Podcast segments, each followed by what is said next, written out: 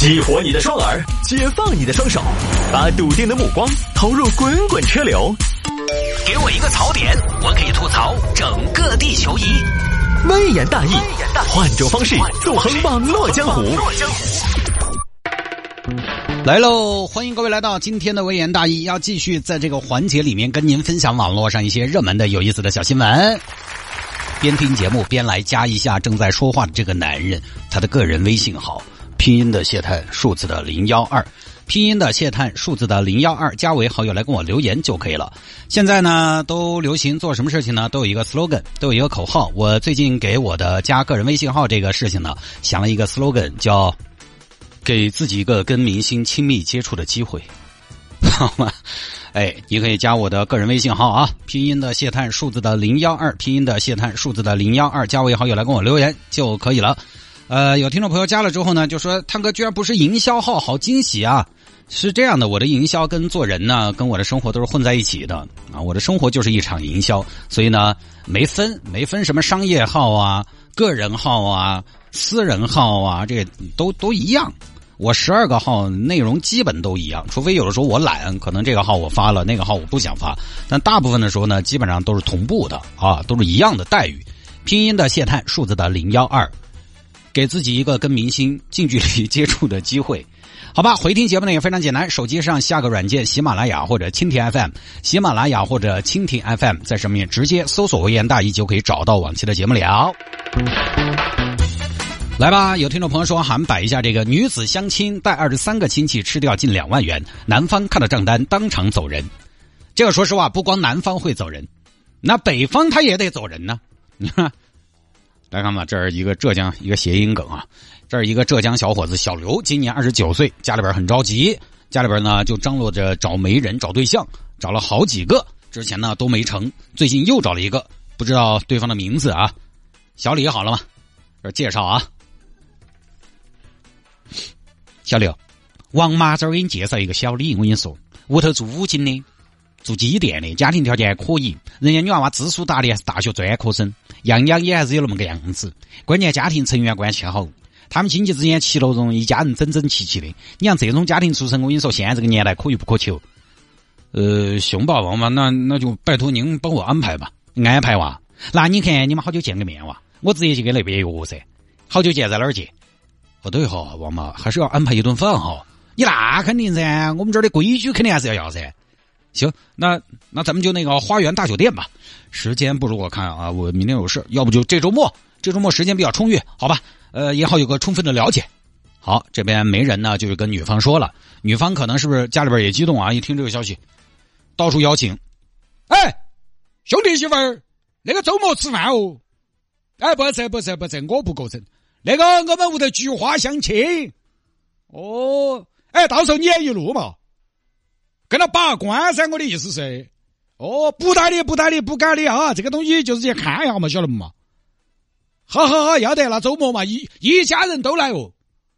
哦，你跟我们兄弟说一声嘛。对对对对对对对，不，我给他打电话，他又没接，可能是不是在忙？要得。哎呀，老婆子。后天相亲那个事情呢，咱们这边是不是要去几个人呢？哎，你不晓得现在相亲还是哎，表面上是一团和气，实际上是暗流涌动。大家那个东西第一次见面，我们还是要把气势拿出来。你把你那些啥子几块兄弟姐妹喊到噻。我这边啊啊，就菊花他们幺爷大爷，这都喊起噻，要去咋起嘛？好吧，好吧，我叫好，这喊了一票人。相亲当天一共二十四个人去了。来来来，等一下，等一下，来，我们分一下桌数，谢大家报数，一、二、三、四，啊，一共二十四个啊。那各位家人，各位亲朋，我们简单分一下组。这个菊花妈妈屋头的来，左边排列。哎，对，排好。那个这组就麻烦菊花舅舅你在前头带队，娘家这边今天交给你负责哦。哎，好，没得问题。好，我们这边的，我们屋头的，来在右手边，来，对对对，站站站一竖排，来，向左向右看紧，姐姐干，来，菊花姑姑这边你来带一下队，哥，没问题，交给我。好，各位家人，今天那个相亲呢，这个东西照顾不周，因为我们肯定呢，我跟我们老娘儿主要考察一下，所以大爷儿到了之后呢，到就这边舅舅姑姑辛苦一下嘛，今天你们安排一下，反正到时候嘛，该吃吃，该喝喝哦。好，正在这时呢，这边南方小刘来了。呃，请问是菊花吗？你好，你是？哦，我就是张阿姨说的那个刘刚健。哦，刘哥你好。哎哎，这些是？哎，小伙子你好，我介绍一下，我是菊花的爸爸，给你介绍一下，这是菊花的舅舅舅妈。哦，恭喜恭喜，小伙子啊啊哦，呃，叔叔阿姨好。呃，这个是菊花的小姨小姨夫。哦哦，这是菊花的大姨大姨夫。呃，叔叔阿姨好。然后这边菊花的姑姑姑妈，叔叔姑姑姑妈不是一个东西啊。哦，姑姑姑父，哦，介绍错了。这边菊花的大姑大姑父。哦，两位好。这边是菊花孩提时代带过他的谢阿姨。哦，阿姨好，阿姨好。呃，那叔叔，那这个今天这么强大的一个阵容，我们今天是相亲还是订婚啊？哎，小刘，你不要害怕。我们这边都是来加油助威的，啊，这个东西亲戚们都很重视这段姻缘，因为菊花也是我们家的掌上明珠。但今天也就从家人那么一个角度来打气加油。你看得上嘛？现在就给你们送入洞房；看不上嘛？我们还是菊花最坚实的臂膀嘛。哎呀，叔叔这一大家子人热热闹闹、整整齐齐，好生让我羡慕啊！哎，小刘。只要你们看对了眼色，以后我跟你说，这一大家子人也是你的一家人哦。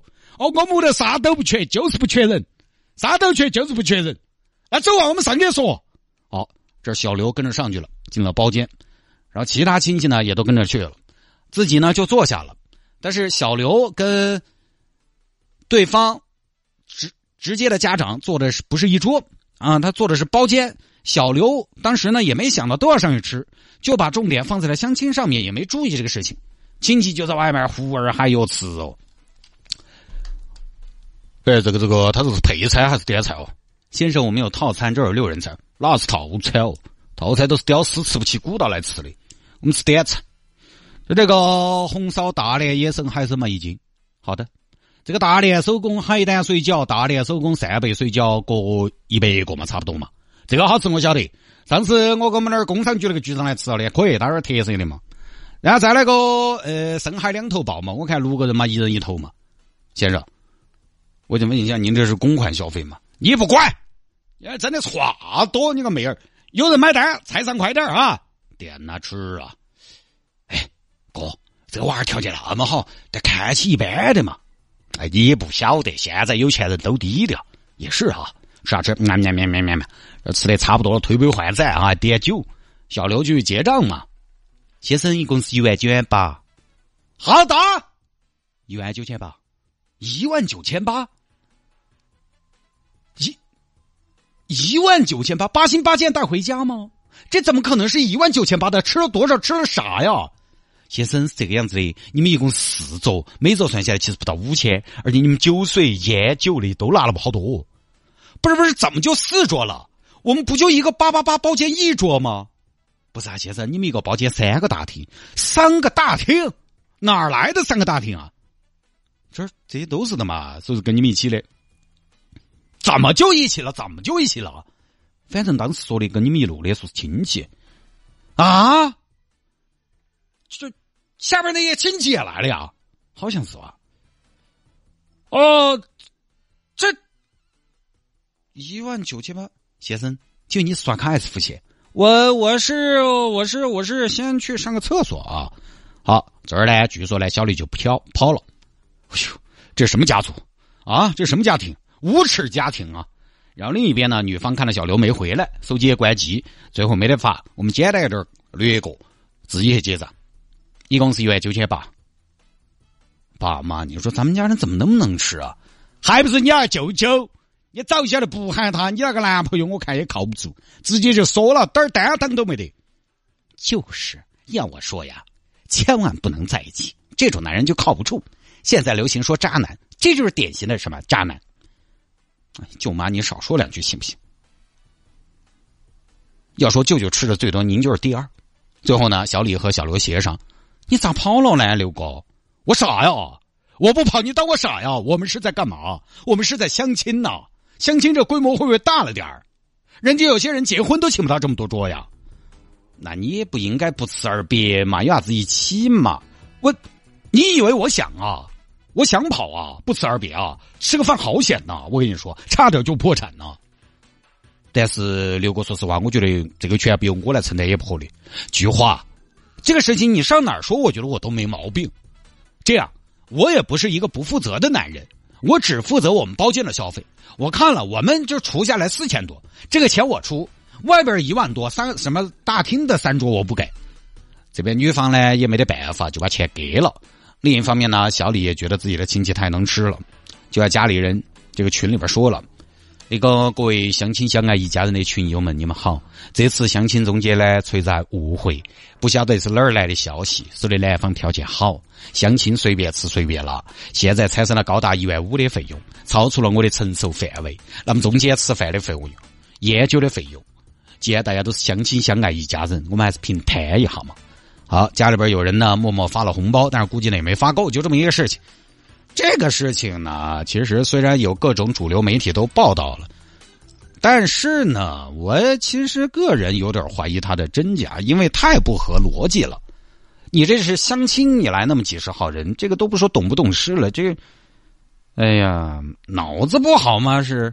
第二呢，小刘为什么之前吃饭没察觉有那么多人？这个细节怎么回事也不知道，媒体报道也没有详细说。第三呢，这个报道当中，实际上我能看到的就只有语言描述和微信截图。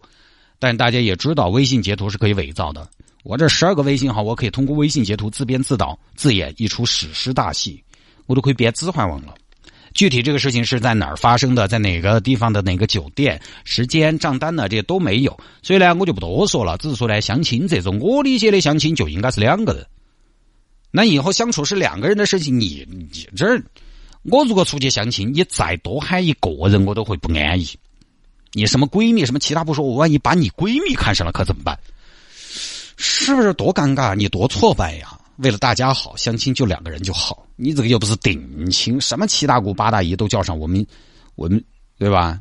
定亲，你说你七大姑八大姨叫上我们都理解，发散一下。有的时候包括请人吃饭这个事情，我这个人反正不知道大家是不是？你可能觉得我格局小，我这个人小肚鸡肠，我就永远记得到好多年前请我们一个同学吃饭，他当时喊了七个还是八个他的大学同学，然后我是他的中学同学。他喊的那七八个大学同学，我一个都认不到。我呢就在旁边鬼火冒，压抑自己的怒火。那个火锅我把那个火开到最大，锅都烧干了，就是因为鬼火冒。他们在那热火朝天的忆当年，我一句话都插不上。我就只有在结账的时候最有存在感。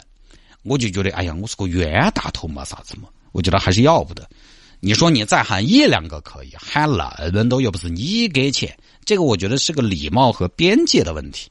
现代人哈，尤其在大城市，年轻人里边，还是要把这个边界分得清晰点不要太过界了。